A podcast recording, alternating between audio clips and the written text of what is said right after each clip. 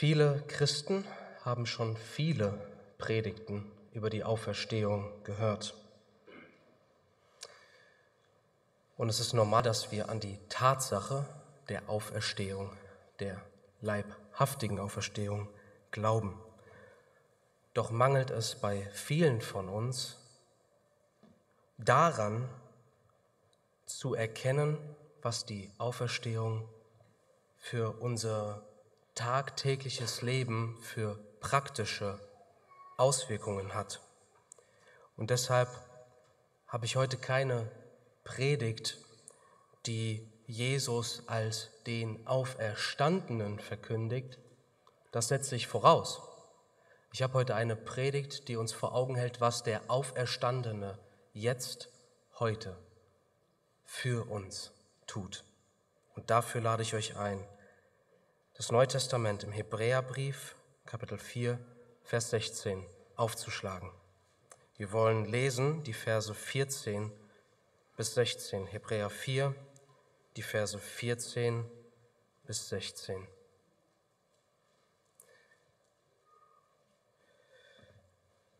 Und dort heißt es,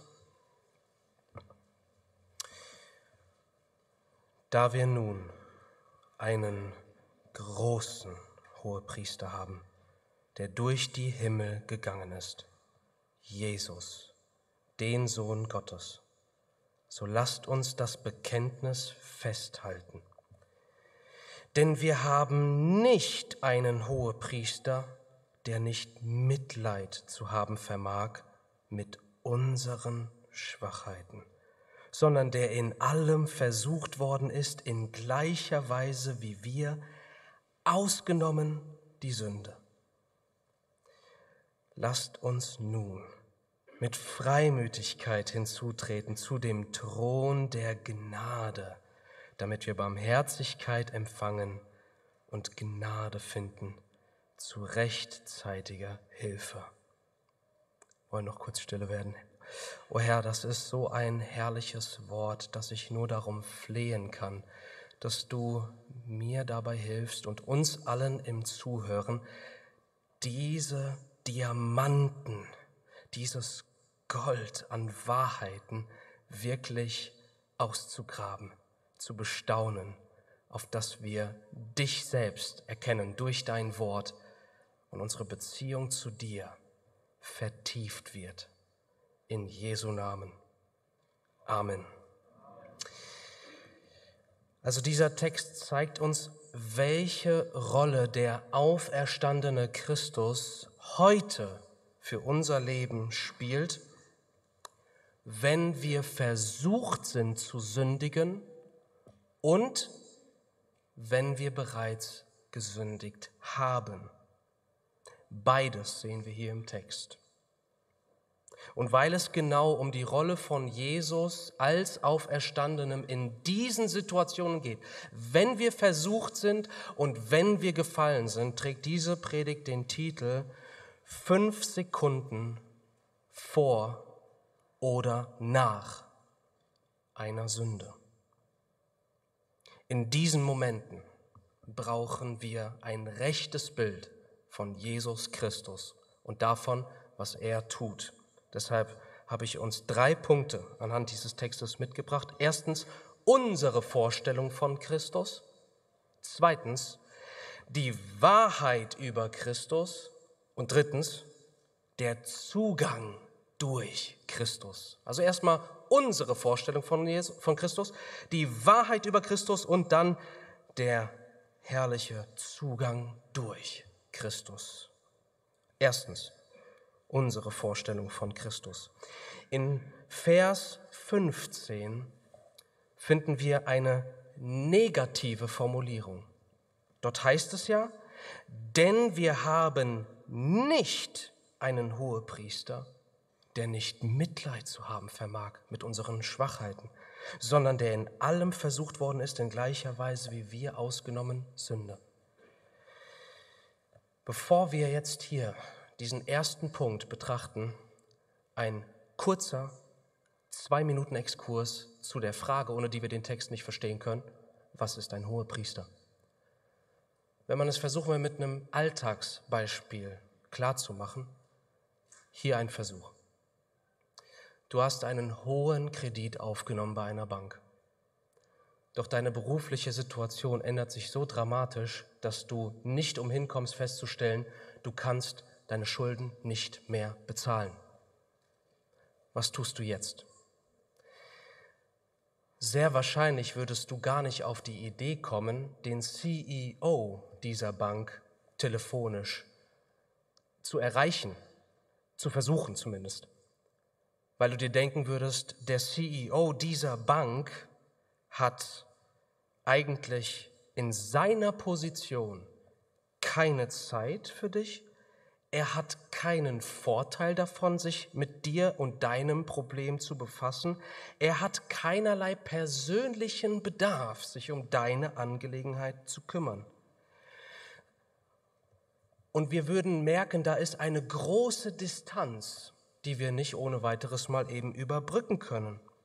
Aber angenommen, der Sohn vom Chef der Bank ist dein bester Freund. Das würde alles ändern, oder nicht? Angenommen, der Sohn des CEOs dieser Bank weiß um deine Lage und er kommt zu dir und sagt, ich werde mal mit meinem Vater heute beim Abendessen über deine Situation sprechen. Und nehmen wir mal an, der Vater, also der CEO, liebt seinen Sohn über alles. Und der Sohn erzählt seinem Vater von deiner Lage. Und der Vater und, und der Sohn bittet den Vater, gib ihm doch mal, gib meinem Freund doch Aufschub, dass er die Zahlung erstmal aussetzen kann. Der Vater, der seinen Sohn so sehr liebt, sagt, nee, da wird nichts aufgeschoben. Weißt du was? Streich seinen Kredit. Ich, ich gleiche die Schulden aus.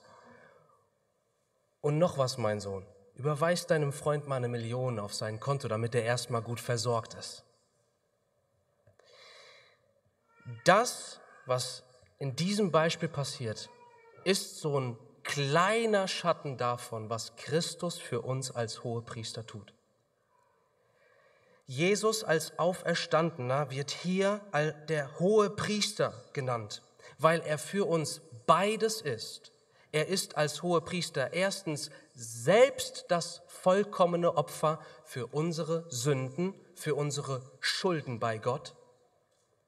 Er ist aber auch jetzt als Hohepriester aktiv als unser Fürsprecher, der sich beim Vater konstant für uns einsetzt, um den Vater konstant dazu zu bewegen, uns alle geistlichen Segnungen auszuteilen. Und in Hebräer 5, Vers 1, der erste Vers nach unserem Text, da wird das auch so gesagt, jeder aus den Menschen genommene Hohepriester wird für Menschen eingesetzt in den Dingen Gottes. Das bedeutet, Jesus, dass Jesus Hohepriester ist, bedeutet, dass sein Herz jetzt für uns, die wir auf ihn vertrauen, schlägt. Er ist für uns Hohepriester. Als Jesus Hohepriester geworden ist nach seiner Auferstehung, hat sich an seiner Beziehung zum Vater nichts geändert. Aber an unsere Beziehung zum Vater hat sich alles geändert, denn er ist Hohepriester nicht für sich selbst, sondern für dich und mich. Er gleicht unsere Schulden aus und erfüllt unser Lebenskonto auf mit echter Lebensfülle. Das bedeutet, Jesus ist unser Hohepriester.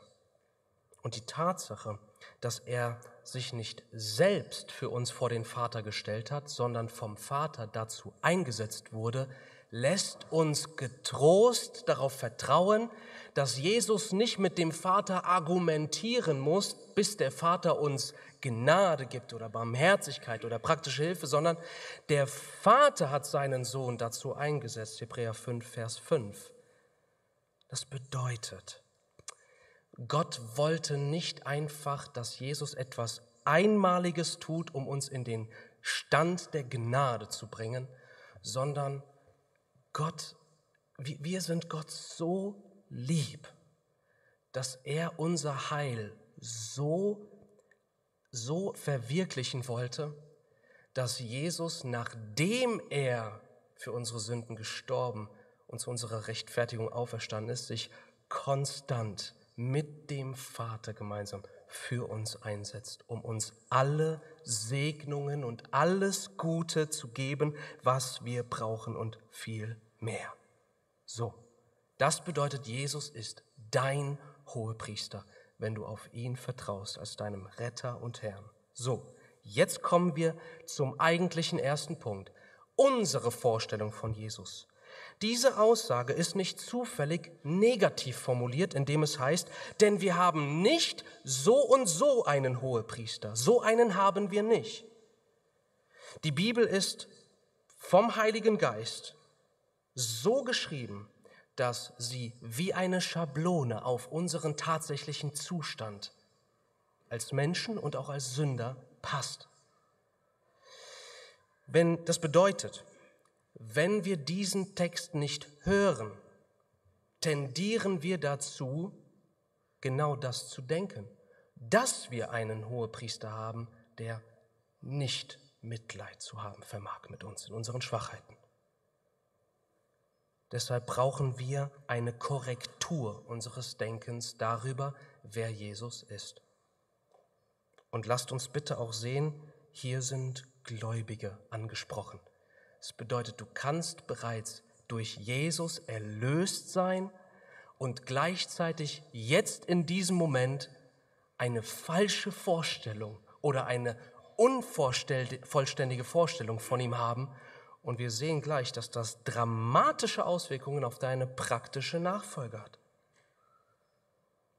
Wenn wir in diesem Zustand sind, der hier beschrieben wird als Schwachheiten, als versucht werden,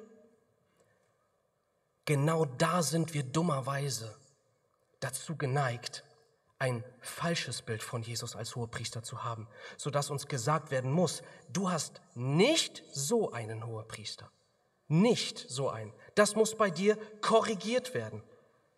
Ja, wie denken wir denn über Jesus, wenn Gott uns dieses Wort nicht zuspricht? Wie denken wir dann über Jesus? Wie denken wir über ihn, wenn wir in Versuchung sind? Nur, nur ein paar Beispiele. Wenn wir versucht sind, können wir uns schon, obwohl wir noch nicht in Sünde gefallen sind, wie verurteilt vorkommen und denken, Jesus ist jetzt gerade auf Distanz. Er ist nicht in dieser, wenn ich schon so nah an der Sünde bin, kann er unmöglich nahe bei mir sein. Er ist auf Distanz. Oder er beobachtet aus der Ferne, wie ich jetzt auf diese Versuchung reagiere prüfend, mit prüfendem Blick. Oder wir blicken in der Versuchung gar nicht erst auf Christus, sondern wir blicken in uns selbst und suchen in uns nach Kraft. Wir rationalisieren unsere Gedanken und argumentieren für und wider die Versuchung, bis wir irgendwann eine Entscheidung dafür oder dagegen treffen. Also wir schauen auf uns selbst. Oder wenn wir bereits in Sünde gefallen sind, dass wir dann, wenn wir an Jesus denken, irgendwo eine Vorstellung haben, jetzt ist er von mir enttäuscht Jetzt ist der Moment, wo er mich mit Sicherheit nicht sehen will. Jetzt bin ich an der Reihe, um mich erstmal durch Reue und Umkehr zurückzubeten oder Jesus erstmal davon überzeugen zu müssen, dass er mir vergibt, weil gerne tut er es nicht. Was geht in dir vor in solchen Momenten? Wenn wir eine falsche Vorstellung von Jesus haben, wenn wir in Versuchung stehen, oder in der Versuchung nachgegeben haben, dann sind dies die Auswirkungen. Wir sehen es zwar positiv in Vers 16, doch ich möchte uns das negativ vor Augen halten. In Vers 16 heißt es ja, als Folge eines richtigen Bildes von Christus, lasst uns nun mit Freimütigkeit hinzutreten zu dem Thron der Gnade, damit wir Barmherzigkeit empfangen und Gnade finden zu rechtzeitiger Hilfe. Also bedeutet, lasst uns nun, weil wir einen Mitleid empfindenden Hohenpriester haben, freimütig hinzutreten. Was bedeutet das umgekehrt? Das bedeutet umgekehrt, wenn du eine harte Vorstellung von Jesus hast, dann wirst du nicht gerne nahe zu ihm kommen. Und dann wirst du nicht freimütig zu ihm kommen. Und wenn du nicht, wenn du nicht gerne zu ihm kommen willst, dann wirst du auch nicht zu ihm kommen. Dann wird das das normale Muster, dass du diese Situationen mit dir selbst ausmachst. Ihr Lieben, wir leben oftmals praktisch so, als würde hier stehen, da wir nun einen kleinen Hohepriester haben, der kein Mitleid hat mit uns in unseren Schwachheiten, lasst uns nicht mit Zuversicht zu seinem Thron kommen, denn wir haben keine Hilfe zu erwarten. Es ist traurig. Und auch wenn wir diese Worte vielleicht niemals sagen würden, bekennen würden, so ist das oftmals die Sprache unseres Herzens, oder nicht? Dass wir so zaghaft sind, dass wir uns letztendlich gar nicht erst ihm in diesen Zuständen nahen wollen.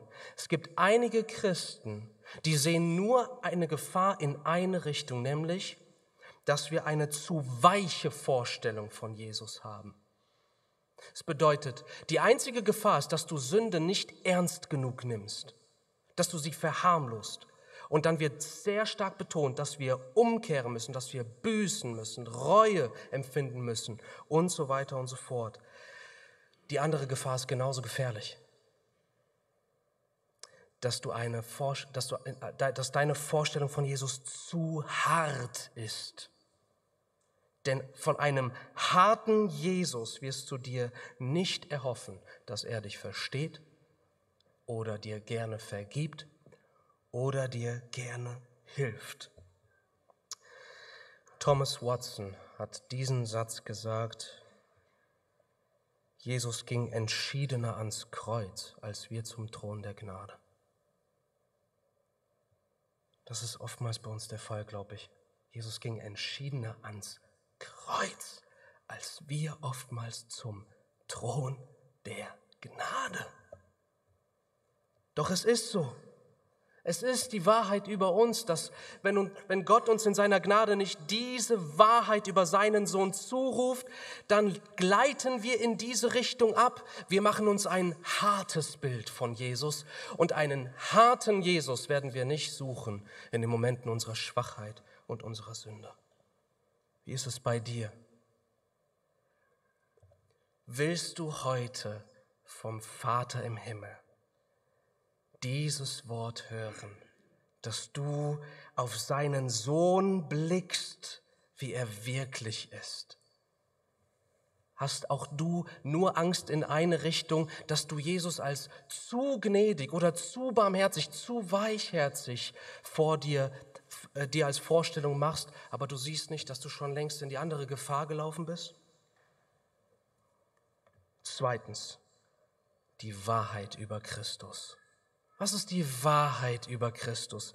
Wie wird unser Denken hier korrigiert? Nun, wir sollen, und das ist hier wirklich der zentrale Punkt in dem Text, wir sollen, Vers 15, erkennen, dass dieser Hohepriester Mitleid mit uns hat.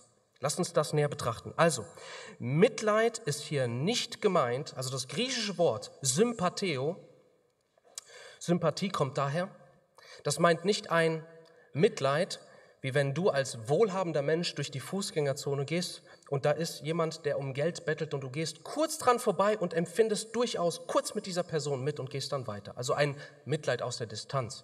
Nein, dieses Wort besteht aus zwei einzelnen griechischen Wörtern. Sym, das heißt zusammen, vereint, und Passio, was Leiden, Empfinden, Mitfühlen, erdulden meint. Das bedeutet, zusammengesetzt, meint es wirklich mitleiden, mitempfinden, mitfühlen. Jesus ist ergriffen, wenn, wenn es dir nicht gut geht. Jesus ist ergriffen, wenn du in Momenten der Schwachheit wirklich versucht bist? Und wie wir gleich sehen werden, Jesus ist ergriffen, wenn du in Sünde gefallen bist. Wann empfindet Jesus Mitgefühl mit uns? Was ist hier mit dem Wort Schwachheiten gemeint? Ist damit einfach gemeint, wenn ich mich schwach fühle? aber keine Sünde ist damit gemeint? Nun, das Wort, das gleiche griechische Wort wird ein paar Verse später erwähnt, wenn es darum geht, das Amt eines Hohepriesters zu beschreiben. Lass uns das bitte lesen. Kapitel 5, die Verse 1 bis 3. Und hier achtet mal bitte auf das Wort Schwachheit, wie es vom Schreiber verwendet wird. Dort heißt es, denn jeder aus Menschen genommene Hohepriester wird für Menschen bestellt in den Sachen mit Gott, damit er sowohl Gaben als auch Schlachtopfer für Sünden darbringe der Nachsicht zu haben vermag mit den Unwissenden und Irrenden, da auch er selbst mit, Achtung, Schwachheit behaftet ist. Und deswegen muss er, wie für das Volk, so auch für sich selbst opfern, für die Sünden. Zitat Ende. Also, wie ist hier das Wort Schwachheiten verwendet, wenn es um die Hohepriester geht? Es ist so verwendet, dass, dass es in diesem Fall synonym verwendet wird mit den Sünden des Hohepriesters. Die Hohepriester, weil sie, anders als Jesus, eigene Sünden mitbrachten, mussten sie Opfer für sich selbst darbringen. Und hier ist Sünden und Schwachheiten als Synonym verwendet. Und das bedeutet, wenn wir das auf den Vers 15 übertragen, dann dürfen wir sehen, dass mit Schwachheiten nicht einfach gemeint ist, Jesus empfindet mit dir mit, wenn du dich gerade schwach fühlst und wenn du versucht bist, aber sein Mitleid hört genau dann auf, wenn du in Sünde gefallen bist. Nein. Mit Schwachheiten, und hier ein Zitat von Thomas Goodwin, er sagte, mit Schwachheiten ist all das gemeint, was uns auf irgendeine Weise vermutigt, äh, entmutigt. Entschuldigung. Erstens, dass erstens sind Bedrängnisse damit gemeint, die uns von außen treffen und zweitens sind Sünden gemeint, die uns von innen treffen. Auch in deiner Sünde empfindet Jesus mit dir. Ich habe vor einigen Monaten eine Predigt über die Treue und Trauer des Heiligen Geistes gehalten, über Epheser 4, Vers 30 dass wenn wir sündigen, dann ist der Heilige Geist, und so steht es da im Text, er ist nicht zornig, sondern es heißt, betrübt nicht den Heiligen Geist. Er wird betrübt. Der Zorn wurde am Kreuz für uns getragen und deswegen ist sowohl der Heilige Geist als auch Christus da, um selbst da, wo wir in Sünde gefallen sind, hineingestolpert sind, mit uns zu empfinden. Aber woher kommt sein Mitgefühl? Wie kann das sein, dass er so mit uns mitempfindet? Das sind zwei Tatsachen. Erstens, dass er versucht wurde wie wir und zweitens, dass er ohne Sünde blieb, nicht wie wir. Und interessanterweise braucht es beides, damit er der vollkommene hohe Priester für dich sein kann. Er wurde zunächst mal in allem versucht, wie du und ich. Wenn wir denken, dass Jesus als Supermensch über diese Welt ging, dann täuschen wir uns. Er war wahrhaftig Mensch in der Wüste, als er 40 Tage von Satan versucht wurde. Wer kann das von uns behaupten? Als er 40 Tage von Satan selbst versucht wurde, da war er wirklich versucht, aus den Steinen Brot zu machen. Das bedeutet, wir müssen einen Unterschied machen zwischen versucht werden und sündigen. Jesus hat mit seinen Augen attraktive Frauen angeschaut aber er ist niemals den Schritt gegangen, sie lustvoll zu begehren. Er hat in seinen Gedanken gehabt, dass er jetzt zwölf Legionen Engel rufen könnte, die ihn aus der Situation herausretten. Aber er ist nicht den Schritt gegangen, das auszuführen. Jesus hat Versuchungen gehabt, wie du und ich. Versuchung, ungeduldig zu werden, Versuchung, Rache zu nehmen, Versuchung, egoistisch zu sein, Versuchung, ungeduldig zu werden, was auch immer, aber er, er blieb ohne Sünde. Das bedeutet, wenn wir versucht sind, dann bitte lasst uns nicht Jesus irgendwo in himmlischen Sphären vorstellen, obwohl er dort ja ist, sondern durch seinen Geist. Als Hohepriester ist es so, als würde er in diesem Moment wenn ich in gewisser Weise schon nahe daran bin zu sündigen, da ist es wie, als würde er seine Hand um unsere Schulter legen und sagen, ich, ich empfinde das gerade, deinen Kampf. deinen Schmerz. Ich bin gerade ganz nah bei dir. Jesus hilft uns wie ein Arzt, der nicht nur Medizin verschreibt, sondern der die gleiche Krankheit durchlaufen hat und genau weiß, wie es uns geht und den Arm zärtlich um uns legt. Ich habe das schon gemerkt im Gemeindealltag, ihr Lieben. Ich hatte einen Arzttermin, wo eine Untersuchung gemacht wurde. Und dann schickt mir kurz vor dem Termin ein Bruder aus dieser Gemeinde, der selbst durch viele, viele Arztbesuche gegangen ist, eine Nachricht mit, ich bete jetzt für dich. Weil er selbst so gut nachempfinden konnte, wie es mir beim Arzt geht, war sein Herz bewegt, dass er für mich gebetet hat und es mich auch hat wissen lassen. So ist Christus. Er ist nicht weit, er ist nicht distanziert, er ist nicht kaltherzig, sondern er ist warmherzig. Ja, er hat ein brennendes Herz für dich, wenn du ganz unten bist. Sieh ihn als solches, denn alles andere ist eine Lüge, die wir ablegen müssen. Also er wurde in allem versucht wie wir, aber ohne Sünde. Und das ist so interessant, weil zwischenmenschlich, wenn man, wenn man zwischenmenschlich das mal durchdenkt, dann würden wir eher mit dem Gegenteil bei Jesus rechnen. Ich kann euch sagen, wenn ich zwar in einem Bereich der Sünde meine Kämpfe habe, aber in einem gewissen anderen Bereich Kämpfe gar nicht so kenne, aber dann ist da der Bruder und er bekennt mir, dass er in diesem und diesem Bereich mit der Sünde so richtig hart kämpft. Dann höre ich in mir Gedanken aufsteigen wie, oh, das kann ich ja gar nicht nachvollziehen. Also ich habe damit gar nicht zu kämpfen. Und ich merke, wie die Tatsache, dass ich in dieser Hinsicht keine Kämpfe kenne, eher in mir bewirkt, dass ich weniger mitempfinde mit diesem Bruder, der mir von dieser Sünde oder dieser Schwachheit erzählt. Und Jesus war ohne Sünde. Also wie kann es sein, dass er nicht einmal der Sünde nachgegeben hat, aber trotzdem als hohe Priester es fertig bringt, Mitleid zu haben? Und es ist genau dieser Punkt, dass er der Sünde niemals nachgegeben hat.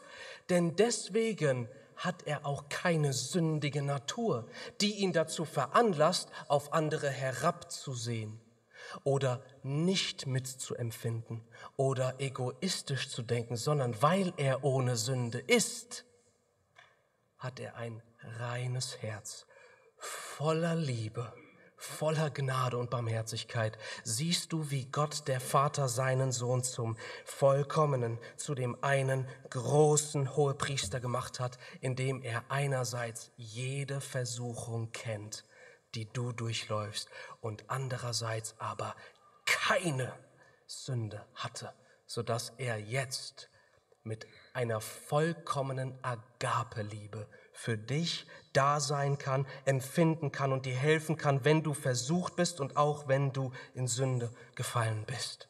Der ganze Hebräerbrief hat diese eine Botschaft. Schau auf Jesus. Und zwar nicht so, wie es dein Herz dir sagt oder deine Erfahrung oder dein Gemeindeleben um dich herum, sondern wie Gott es bezeugt. Denn das ist die Wahrheit. Und weil es die Wahrheit ist, wird es auch genauso funktionieren wie er es verheißt in seinem Wort. Wir sehen zuerst in Hebräer 3 den Befehl, Hebräer 3, Vers 1.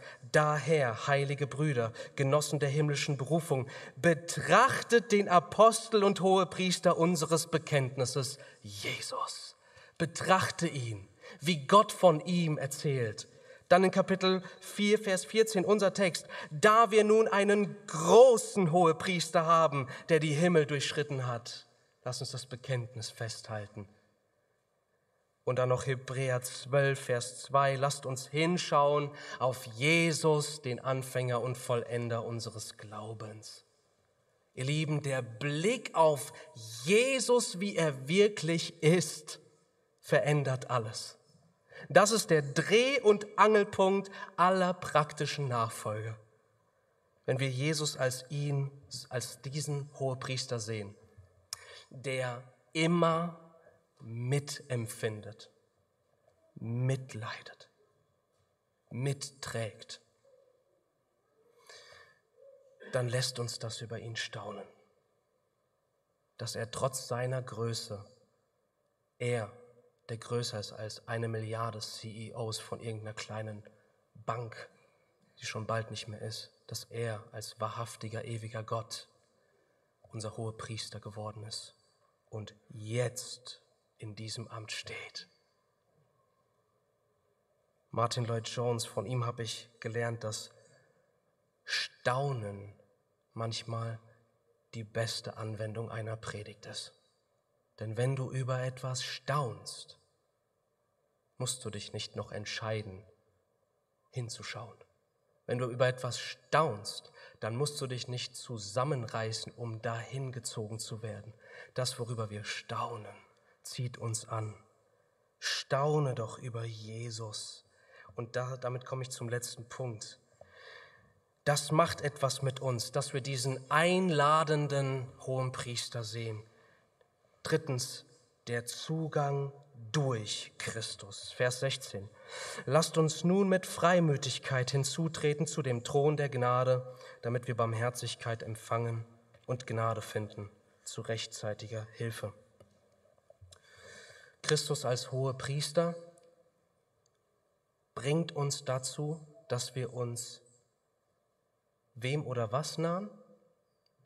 Nicht ihm als hohe Priester. Natürlich, wir nahen uns auch zu Christus, aber durch sein Amt als hoher Priester, als verherrlichter Mensch, der er jetzt für uns ist, lädt Christus uns ein und bringt uns in den Stand, dass wir durch Christus Zugang, sicheren Zugang, freien Zugang zum Thron der Gnade haben. Damit ist der Vater gemeint. Christus setzt sich beim Vater für uns ein und Christus lädt uns zum Vater ein. Und der Vater ist derjenige, der dann am Ende von Vers 16, der ist, von dem aus uns Barmherzigkeit und Gnade für rechtzeitige Hilfe zufließt. Das bedeutet, ein rechtes Bild von Jesus wird zur praktischen Folge haben, dass du dich gerne seinem Thron, dem Thron des Vaters, nahen wirst. Und das auch nicht zaghaft, sondern wie es hier heißt, lasst uns nun als Folge davon, dass wir so einen großen Hohepriester haben, der alles mit Gott in Ordnung gebracht hat und der uns jeden Segen zusichert, lasst uns nun als Folge mit Freimütigkeit nahen zum Thron der Gnade. Du darfst, du sollst, Befehl, freimütig kommen zum Thron der Gnade. Auch hier Martin Lloyd Jones war es, der sagte, lasst uns dies mit absoluter Klarheit festhalten. Es ist kein Anzeichen für Demut, keine wahre Frömmigkeit, wenn wir in die Gegenwart Gottes zaghaft kommen, ob er denn wirklich vergibt oder auch ob er denn wirklich helfen will. Das ist keine wahre Frömmigkeit. Das ist Zweifeln an dem, was Jesus für uns ist und getan hat. Deswegen ist es Gottes Gebot, sei es in der Stunde der Versuchung oder in der Stunde, wo wir sehen, ich bin gefallen, ich habe der Sünde nachgegeben, da sollen wir freimütig, freimütig, man könnte auch sagen, kühn, ohne Zweifel zu diesem Thron kommen, wissen, dass wir einen großen Hohepriester haben. Und dieses Wort freimütig, das macht nicht, das beschreibt nicht den Unterschied zwischen fröhlich oder traurig. Nee, nee, nee. Es kann durchaus richtig sein, mit einer gewissen Traurigkeit zum Thron der Gnade zu kommen, weil wir ja nur richtig sind, wenn wir über begangene Sünde trauern. Nur was machen wir dann häufig? Statt traurig über unsere Sünde zu sein, werden wir zaghaft weil wir zulassen, dass wir nicht nur über unsere Sünde trauern, sondern plötzlich an der Gnade Gottes und an dem Amt des Hohenpriesters zweifeln. Und wir werden zaghaft, wir werden Zweifler. Und das ist nicht fromm, das ist ein, ein, ein Angriff auf die Freundlichkeit und Gnade und Hilfsbereitschaft unseres Gottes, der sichergestellt hat, dass wir in jedem Moment, egal ob voller Freude oder auch mit Bedauern, aber freimütig kühn und mutig, Kraft der, der Tat Jesu und seines Amtes zum Thron der Gnade kommen. Was bedeutet das nun praktisch? Es heißt ja, wir sollen kommen zu rechtzeitiger Hilfe. Und dieses rechtzeitig lässt sich gar nicht so leicht übersetzen, denn man kann es auch übersetzen mit zeitliche Hilfe oder gelegene Hilfe. Man könnte es so übersetzen, dass man sagt, für die Hilfe, die wir genau in diesem Moment jeweils brauchen. Und das ist nicht immer das Gleiche. Deswegen hier zwei praktische Punkte. Erstens, was bedeutet das, wenn wir versucht sind? Und zweitens, was bedeutet das, wenn wir gefallen sind?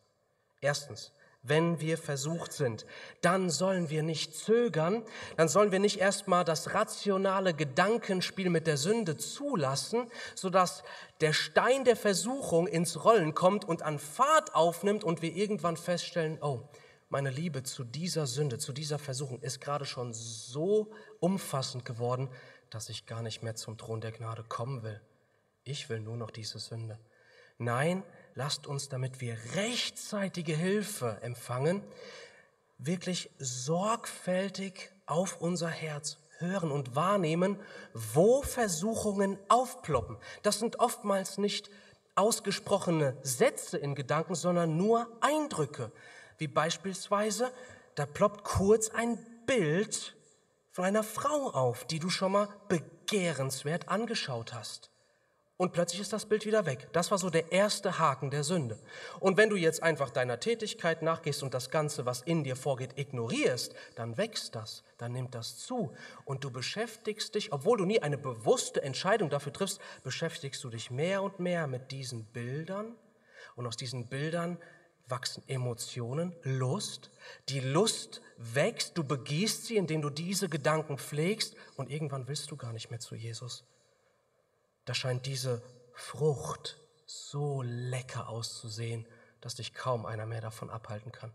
Und ich kann gut verstehen, wenn Leute dann äh, sagen, nee, wenn, wenn ich in Versuchung bin, dann will ich oftmals gar nicht mehr dich anrufen, damit du für mich betest, weil ich mich eigentlich schon entschieden habe, ich werde jetzt dieser Sünde nachgehen. Deswegen, wenn wir versucht sind, lasst uns auf Jesus schauen als auf den, der jetzt da ist.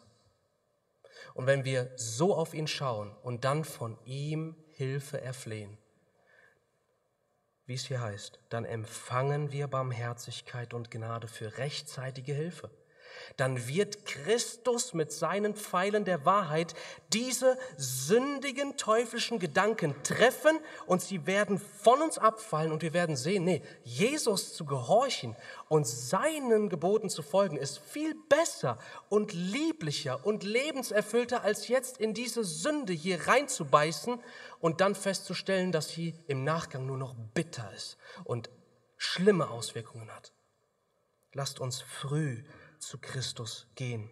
Jede Versuchung in deinem Leben, jede einzelne Versuchung in deinem Leben hat diesen Zweck, dass du jedes einzelne Mal zum Thron der Gnade kommst, Hilfe empfängst und dadurch erlebst, dass Christus dir, wenn er dir dann hilft und beisteht und dir das Bessere schenkt, dass er dir lieblicher wird und dass du, wenn die Sünde überstanden ist, dir nicht selbst auf die Schultern klopfst, sondern sagst, Jesus, ich habe dich um Hilfe gebeten, du hast geholfen, ich danke dir.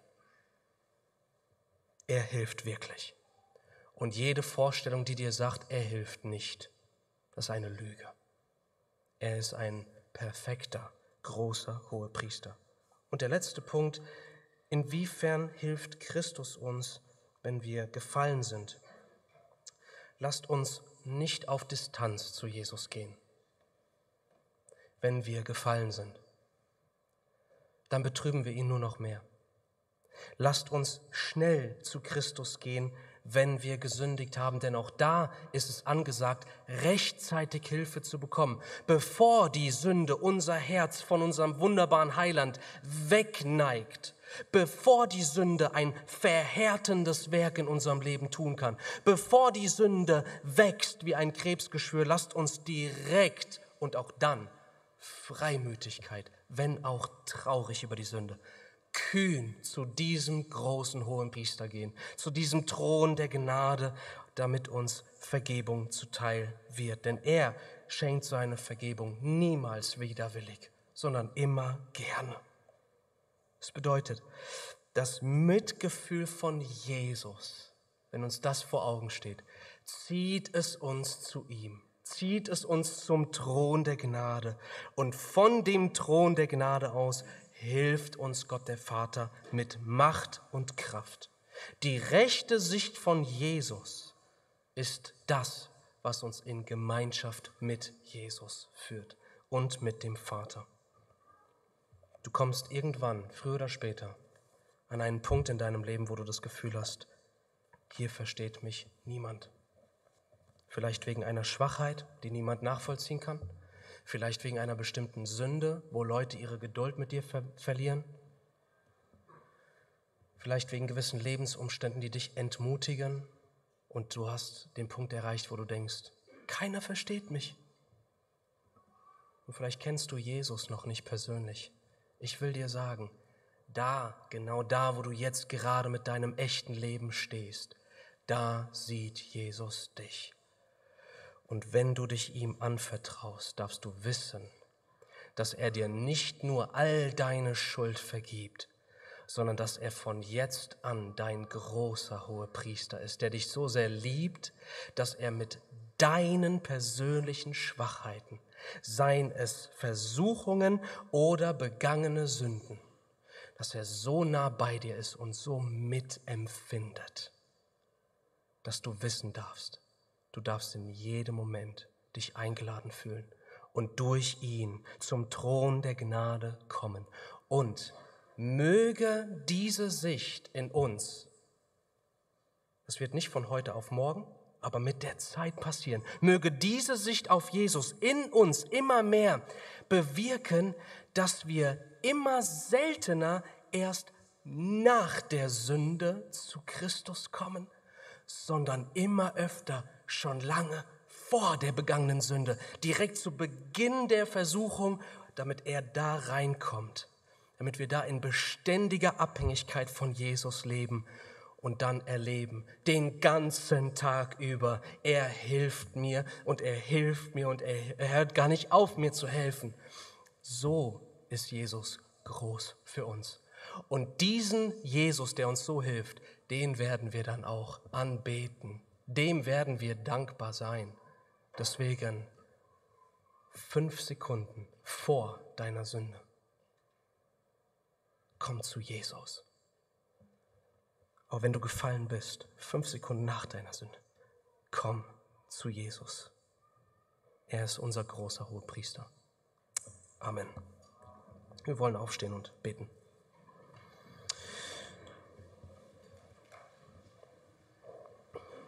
Unser Herr Jesus Christus, unser großer Hohepriester, der für uns die Himmel durchschritten hat, um hier zu uns herunterzukommen